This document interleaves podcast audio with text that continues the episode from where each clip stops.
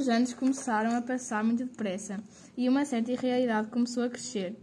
Antes agora já não viajava, estava velho, como um barco que não navegava mais, e, prancha por prancha, se vai desmantelando. Tinha as mãos um pouco trêmulas, o azul dos olhos desbotado, fundas rugas lhe cavavam a testa, os cabelos e as compridas suíças estavam completamente brancos.